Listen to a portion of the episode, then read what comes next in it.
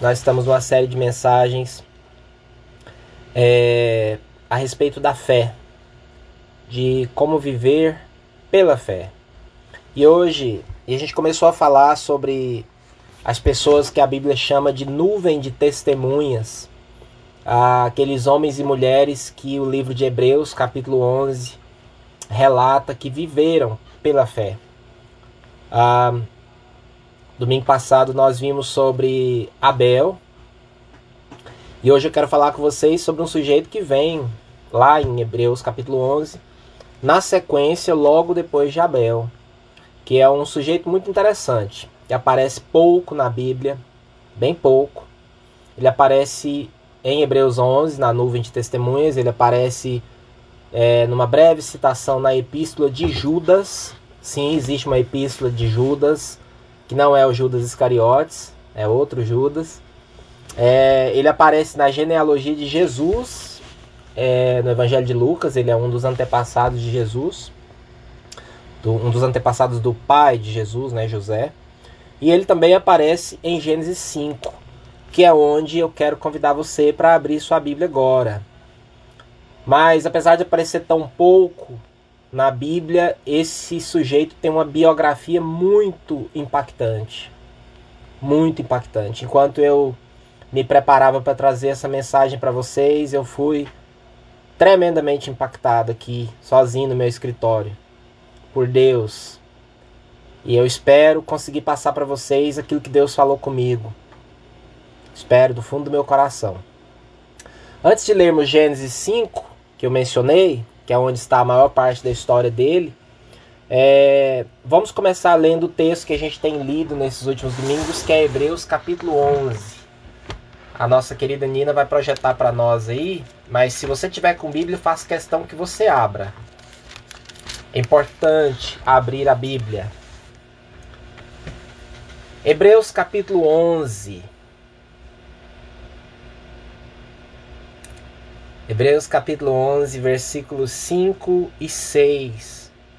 Olha só o que a palavra do Senhor diz em Hebreus 11, 5 e 6. Pela fé, Enoque foi arrebatado, de modo que não experimentou a morte, e já não foi encontrado, porque Deus o havia arrebatado. Pois antes de ser arrebatado, recebeu testemunho de que tinha agradado a Deus.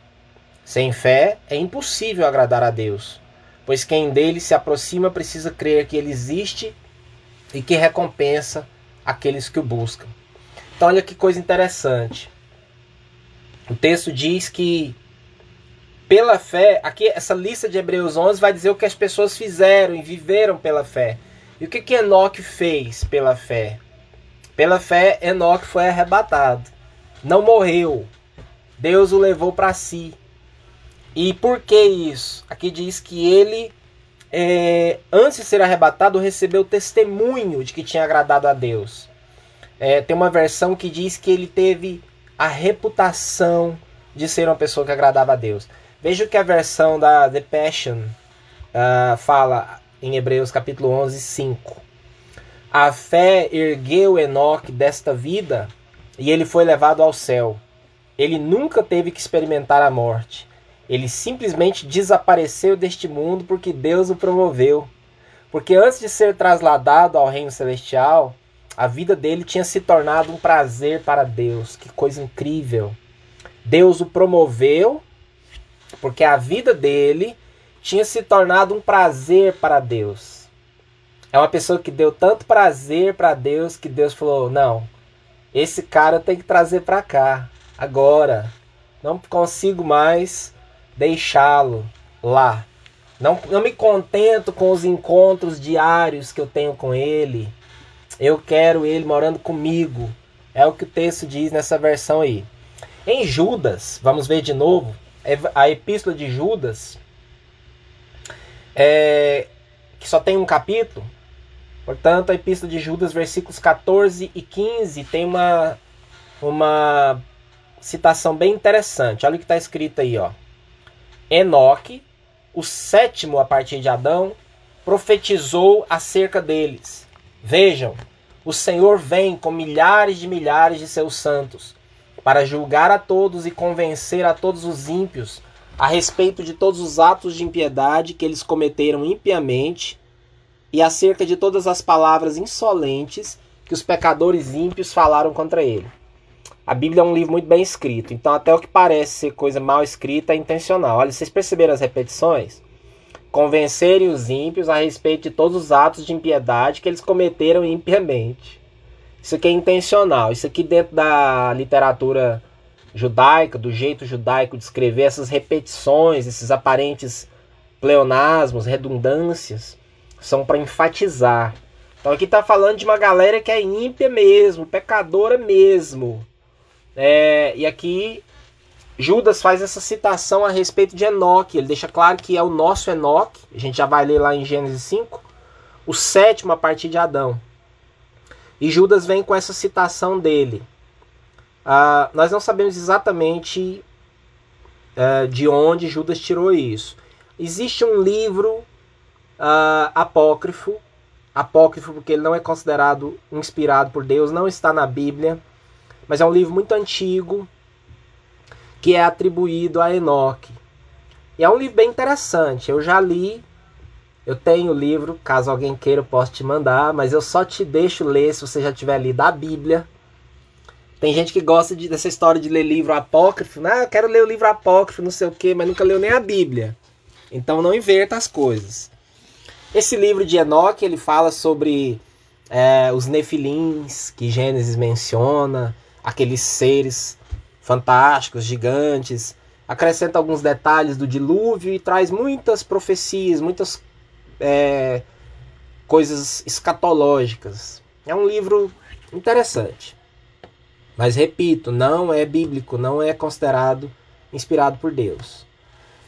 Ah, e a história de Enoque propriamente está lá em Gênesis capítulo 5, que eu gostaria que você abrisse agora. Gênesis é o primeiro livro da Bíblia e nós vamos ler o versículo, o capítulo 5. Este é o registro da descendência de Adão. Quando Deus criou o homem, a semelhança de Deus o fez. Homem e mulher os criou. Quando foram criados, ele os abençoou e os chamou homem. Aqui é um termo genérico que significa seres humanos. Aos 130 anos, Adão gerou um filho à sua semelhança. Interessante que Deus criou o homem à sua semelhança, mas aí após o pecado, a Bíblia deixa claro que Adão vai gerar um filho à semelhança dele. Conforme a sua imagem, deu-lhe o nome de Sete. Depois que gerou Sete, Adão viveu 800 anos e gerou outros filhos e filhas. Ah, esse, essas idades que nós vamos ver aqui agora, as pessoas. Aqui é relatado que as pessoas viveram é, centenas de anos. Existem várias teorias a respeito disso aqui. Não vou entrar nelas agora. Mas caso você queira é, que isso aqui faça um pouquinho mais de sentido para a sua cabeça, corta um zero, que você vai ter idades semelhantes às nossas de hoje. Então, por exemplo, quando você vê que Adão viveu ao todo 930 anos, se você cortar um zero, você tem um sujeito que viveu bastante. Viveu no... seria em termos de hoje 93 anos. Isso é uma coisa que eu estou falando apenas para te ajudar a imaginar a coisa em termos de hoje. Isso é para ter noção das idades na escala atual. Continuando.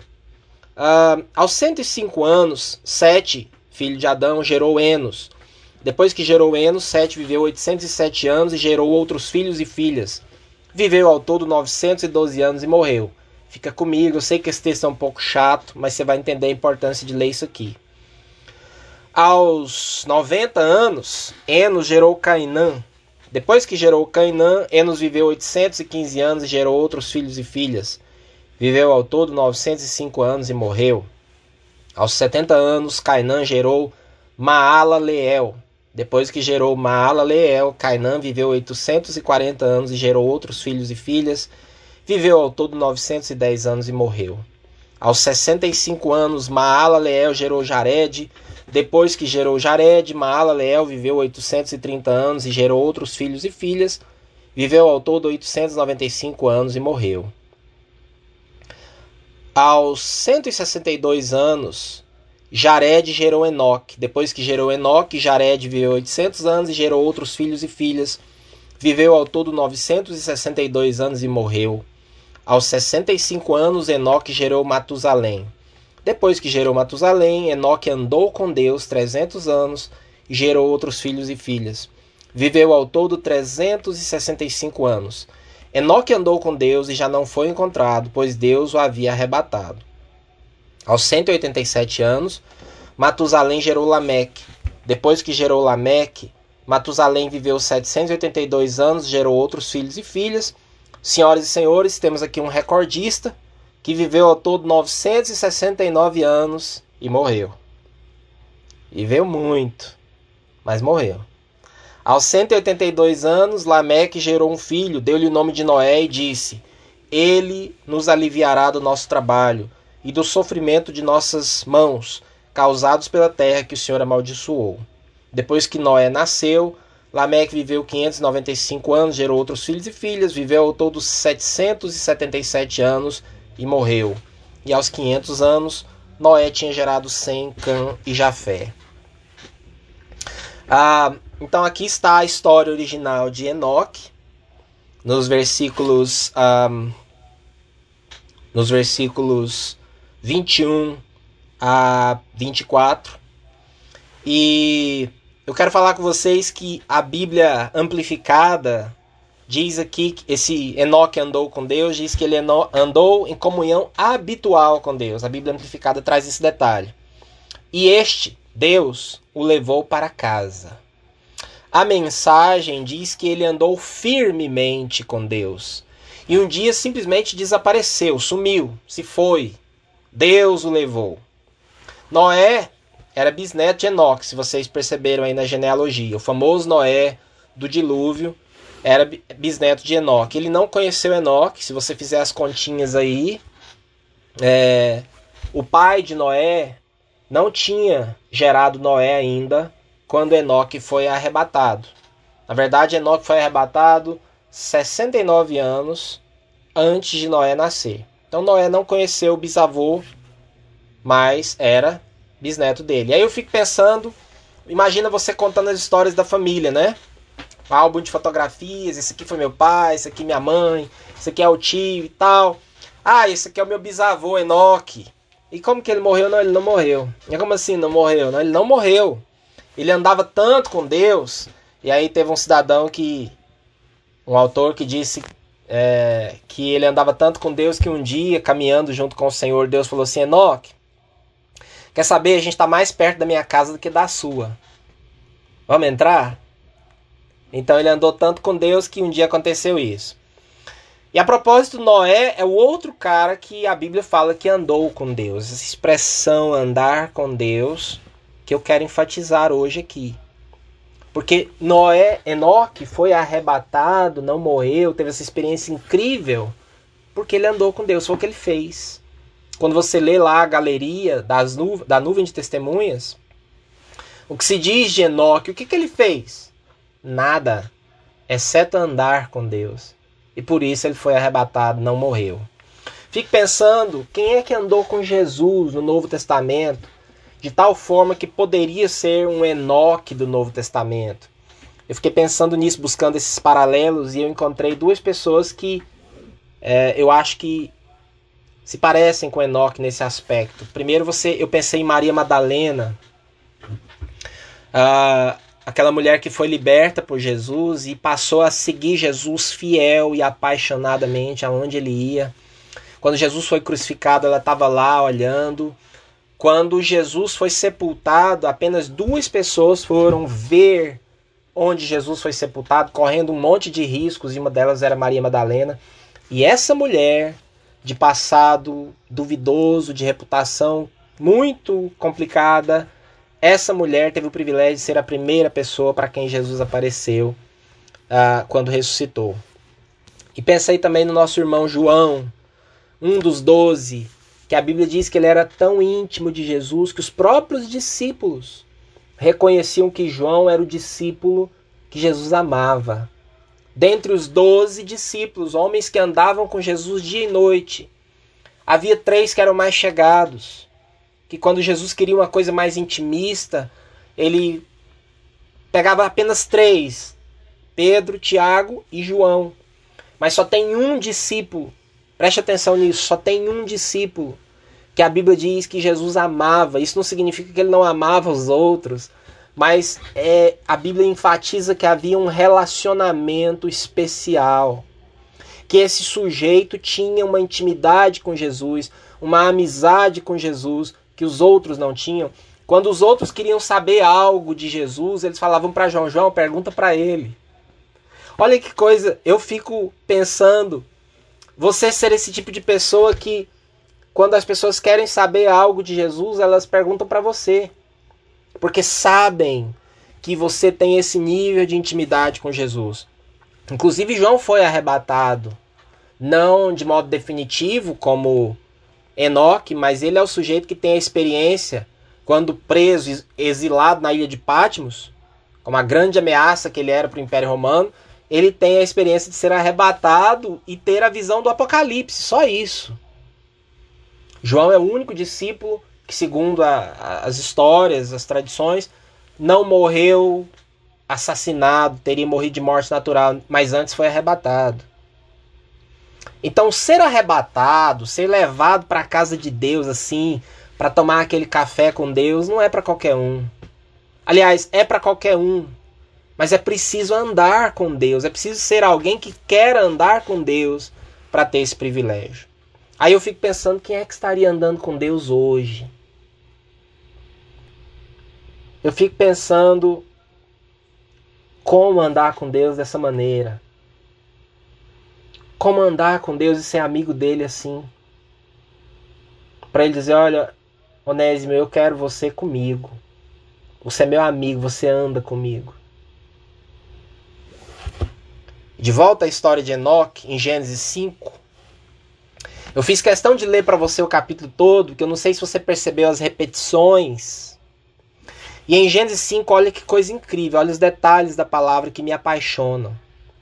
Todo mundo que aparece em Gênesis 5, na genealogia, a biografia deles pode ser sintetizada, resumida em duas palavras: viveu, aliás, três: viveu, gerou e morreu. Fulano de Tal viveu tantos anos, gerou Fulano e morreu. O outro fulano viveu tantos anos, gerou cicrano e morreu, e assim por diante. Quando você chega em Enoque, não tem viveu, gerou e morreu.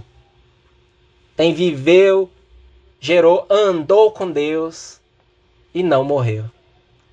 Então existe uma grande diferença entre viver e andar com Deus. Os outros viveram. Enoque não apenas viveu, ele andou com Deus. A diferença entre viver, passar por essa vida, viver essa vida e andar com Deus é a mesma diferença entre morrer e ser arrebatado. Qual que você prefere? Se você pudesse escolher, se Deus chegasse e dissesse assim para você, Edna, duas opções para você, uma, você vai morrer como todo mundo. Ou quando chegar a hora, você vai simplesmente subir. Você não vai ter essa experiência que assombra todos os seres humanos. Essa coisa que todos nós temos medo, você não vai morrer. Quando a sua vida terminar, quando o seu propósito na terra se cumprir, eu vou te puxar, eu vou te trazer para minha casa. É uma diferença imensa. É algo que nós, como igreja, ansiamos. Nós gostaríamos de ser aquela geração que não vai passar pela morte, mas que vai poder ver o Filho do Homem vindo nas nuvens para nos arrebatar. A gente anseia por isso. Então a diferença entre morrer e ser arrebatado te ajuda a entender o que, que é apenas viver e andar com Deus. É outro, nós estamos falando de um outro nível de vida. O meu ponto hoje aqui, então, amigos e amigas, queridos e queridas, é que existe um nível de espiritualidade que está disponível para todos nós para cada um de vocês, para cada um que está me ouvindo, e que é muito diferente de tudo que você possa imaginar. e que traz benefícios indescritíveis para a sua vida. E esse nível de espiritualidade se chama, segundo a Bíblia, andar com Deus. Que eu sei que é uma expressão que se tornou banal às vezes, tanto ouvir né, dentro da igreja. Mas que hoje eu espero. Eu estou aqui na intenção de. Sabe quando você tem um móvel velho, de madeira, desgastado, todo arranhado, que ninguém presta atenção nele mais, e aí você entrega na mão de um. De uma daquelas pessoas que tem o talento para isso, e a pessoa pega aquele móvel e dá uma lixada nele, né, irmã Edna?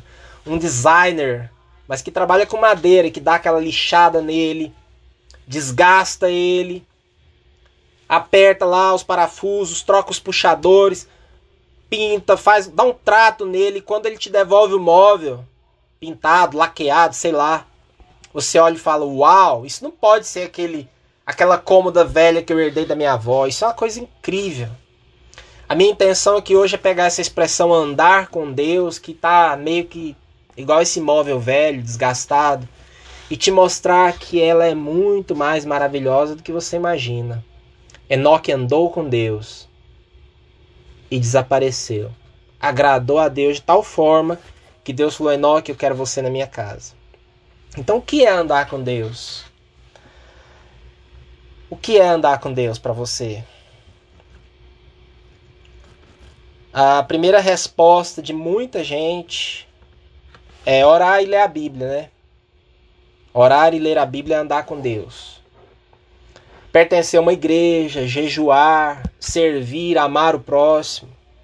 E eu quero te dizer que tudo isso é bom, é bíblico, é necessário, é verdadeiro. Faz parte, sim, do pacote de andar com Deus, mas tem um problema. Nós corremos o risco de só fazer estas coisas como um dever religioso. E acredito que você vai concordar comigo que existe muita gente que ora, ora muito, lê a Bíblia, lê muito, pertence à igreja, faz boas obras, talvez faz um monte de coisas que você e eu não fazemos. Mas que pelas vidas que vivem, não parece realmente que anda com Deus. Não é o tipo de gente que você ia virar para ele como viravam para João e perguntar o que, que Jesus acha de uma situação. Elas fazem essas coisas todas, mas você não consegue olhar para elas e pensar que ela anda com Deus. A verdade é que não tem uma receita para andar com Deus. Eu, eu fiquei perguntando para Deus, estudando essa palavra, e não existe uma receita. A melhor, na verdade, existem várias. O problema das receitas é que elas produzem rotina e religião. E Deus não quer nenhuma coisa nem outra. Deus quer relacionamento.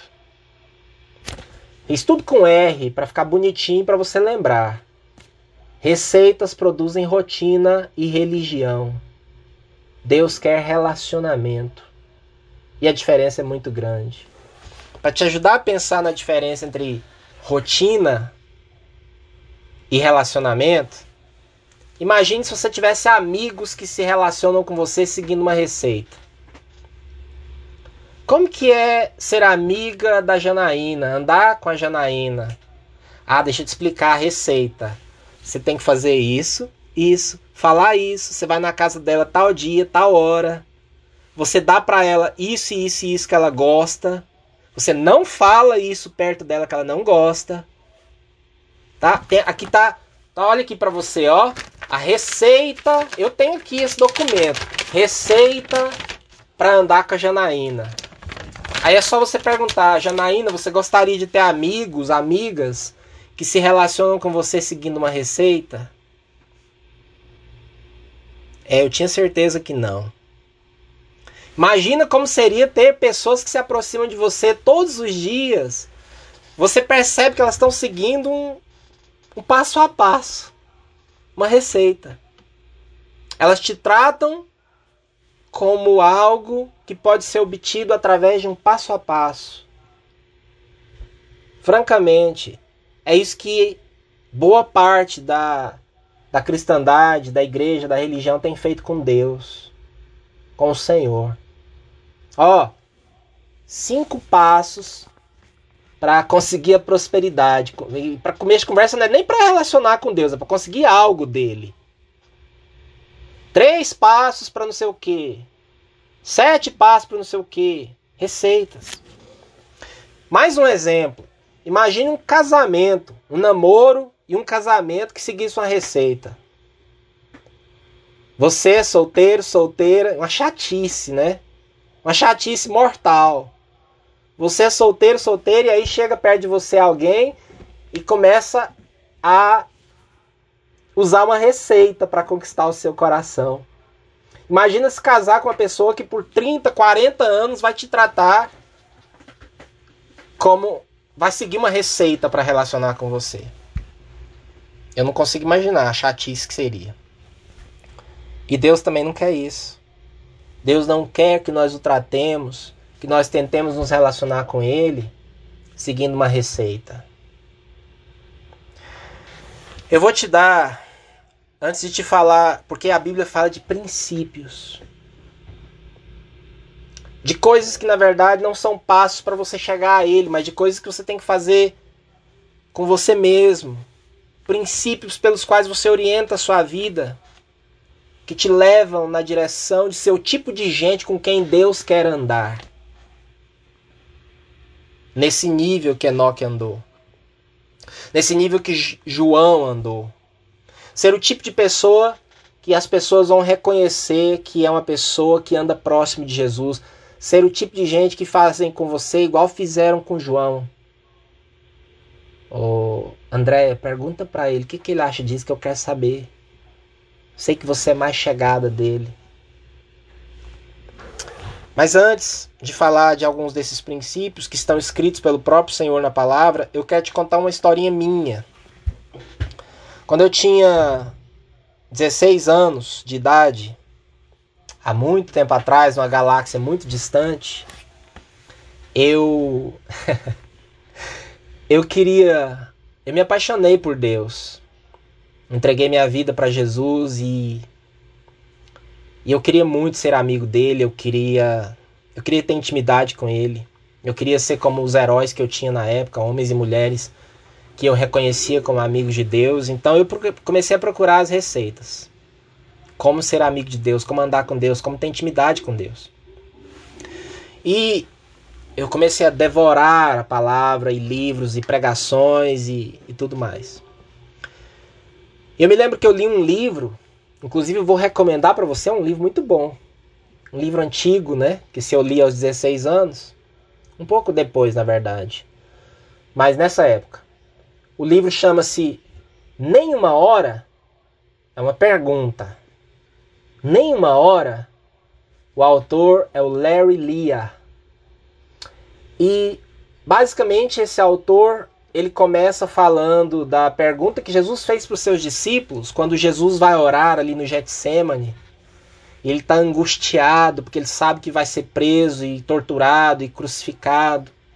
E ele chama os três amigos dele, os discípulos mais íntimos, e fala: Olha, fiquem aqui, orem comigo porque eu estou muito triste.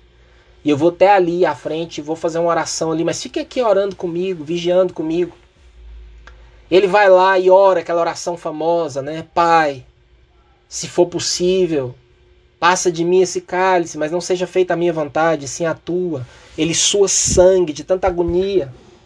E quando ele volta, esperando encontrar os três discípulos lá firmes, intercedendo por ele, os três discípulos estão dormindo, roncando.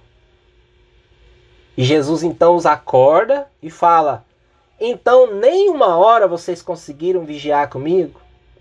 Então, esse autor do livro, ele pega esse texto e ele defende que todos nós, discípulos de Jesus, deveríamos ser capazes, deveríamos buscar passar pelo menos uma hora com Deus todos os dias. E aí ele começa a ensinar como passar uma hora com Deus, orando, e ele faz isso num texto que eu amo desde sempre. Ele pega a oração do Pai Nosso e ele explica que a oração lá do Pai Nosso, ela é um mais que uma oração, ela é um modelo de oração. Então ele ensina você a orar por uma hora se você seguir a estrutura do Pai Nosso.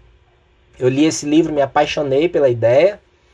e comecei a tentar orar uma hora por dia. Eu, na época, comecei a devorar a Bíblia e o meu objetivo era orar por uma hora. Eu considerava aquilo um superpoder. Se você passar uma hora orando, isso é uma coisa fantástica. Detalhe, eu continuo achando isso. Passar uma hora orando é talvez a melhor coisa que você possa fazer em uma hora da sua vida. Mas o que eu quero dizer é que eu segui essa receita por muito tempo. Por muito tempo mesmo. Tudo que eu fazia todos os dias, eu tentava passar uma hora orando e ler os meus capítulos diários da Bíblia. Isso foi muito bom para mim. Eu fiz isso durante a minha adolescência, minha juventude. Foi muito bom. Só que com o passar dos anos, eu descobri que aquilo caiu na rotina. E eu descobri que Deus queria mais do que aquilo. Aí você pode pensar, meu Deus, mais do que isso? Mais do que orar uma hora e ler vários capítulos da Bíblia todo dia? Deus quer mais do que isso? Sim. Deus quer mais do que isso, mesmo quando você não faz isso, porque nem todos os dias dá para fazer isso. E os dias que eu não conseguia fazer, eu ficava muito acusado, muito condenado. Meu Deus, hoje eu não passei uma hora. Aí eu ficava imaginando Jesus olhando para mim falando assim: então, Onésimo, nem uma hora? Mas o tempo passou e Jesus me ensinou que ele queria mais do que isso. Ele me queria, não era só uma hora, ele me queria 24 horas. Ele queria o meu desejo por ele, a minha obediência, a minha paixão mesmo nos dias em que eu não conseguia ficar nem uma hora. E quem nunca, né? Teve dias que eu não consegui ficar nem um minuto, de fato, orando. Agora eu tô orando. Quantos dias da minha vida que eu não consegui orar, que eu não consegui ler a Bíblia, que eu não fui santo como eu queria? Quantos dias da minha vida que eu fui o oposto de tudo que eu queria ser? E aí, o Mateus está me ouvindo, vai rir aí com certeza. Quantas vezes eu jurei, eu me tornei aquilo que tinha jurado destruir? Quantas vezes você faz o contrário do que queria fazer? E aí você fica acusado pensando, puxa, nem uma hora. Mas acontece que Deus não quer isso. Porque aí muitas vezes nos dizem que eu conseguia. Isso começou a nascer no meu coração. Aquele orgulho assim. Hoje eu orei uma hora. Hoje eu li dez capítulos da Bíblia. Uau! Eu sou o cara que ora uma hora por dia e lê dez capítulos da Bíblia. Tem dia que eu leio mais. Tem dia que eu oro mais de uma hora. E você começa a achar que você conseguiu, você chegou lá, você fez a receita, você está andando com Deus. Você começa a achar que você é melhor do que os outros que não oram uma hora, que não leem a Bíblia. E aí você descobre que na verdade você não está andando com Deus, porque quem anda com Deus não, não pensa assim. O que fazer então? Tem muita coisa que pode ser feita e que eu convido você para estar aqui nesse mesmo horário, nesse mesmo local, domingo que vem. Eu vou compartilhar com você os princípios bíblicos para andar com Deus, mesmo quando você não ora nenhuma hora. Mas por hoje eu queria terminar te desafiando a a não tratar Deus como algo que você pode conseguir como uma receita. Vou repetir isso domingo que vem, mas vou falar agora. Sabe aquelas vending machines? Aquelas máquinas de refrigerante, biscoito. Aquela máquina que você chega de café, cappuccino, né? A minha favorita. Máquina de café que tem lá os botões com as coisas que você pode comprar. Aí tem um, um, um, uma fenda lá que você coloca dinheiro, a moeda, a nota. Aí você coloca lá a notinha, as moedas. Hoje eu quero um cappuccino grande com açúcar. Então eu aperto o botão do cappuccino grande, acrescento o açúcar, coloco meu dinheiro, não necessariamente nessa ordem, é só esperar que o seu cappuccino grande com açúcar vai sair. A notícia que eu tenho para te dar é que Deus não é essa maquininha. Por isso que não existe receita. Por isso que às vezes você se pergunta, puxa, mas aquela pessoa que que eu sei que tem umas coisas na vida dela, eu sei que ela não não vai na igreja que eu vou, não faz as coisas que eu faço, parece que ela é tão íntima de Deus. E outros que fazem um monte de coisas e que e claro que não nos cabe julgar essas coisas. Me apresso em dizer. Mas o que eu estou dizendo realmente é: Deus não é uma maquininha dessas, Deus é uma pessoa. É por isso que não tem a receita. É por isso que você tem que se lançar no risco, na aventura de um relacionamento para o qual não existe receita, mas existem princípios. Eu quero andar com Deus. Eu li a história de Enoque e eu me aproximei dela despretensiosamente, pensando que ia ser apenas mais um estudo bíblico sobre alguém que está lá em Hebreus 11. E eu fui virado do avesso. E eu pensei que eu pensei, como é que eu falo 30 minutos sobre esse cara? É muito pouca coisa. E eu não consegui falar em, em apenas uma mensagem. Eu vou parar por aqui. Meu desejo é que você tenha fome e sede de a partir de hoje andar com Deus. Andar com Deus até o ponto de sua vida se tornar um prazer para Deus, como foi a vida de Enoque. De Deus virar para os anjos e falar: Olha lá, é meu amigo, minha amiga, eu, eu anseio por estar com ele, com ela. Quer saber de uma coisa? Não vai morrer, eu vou trazer para cá. Vamos orar?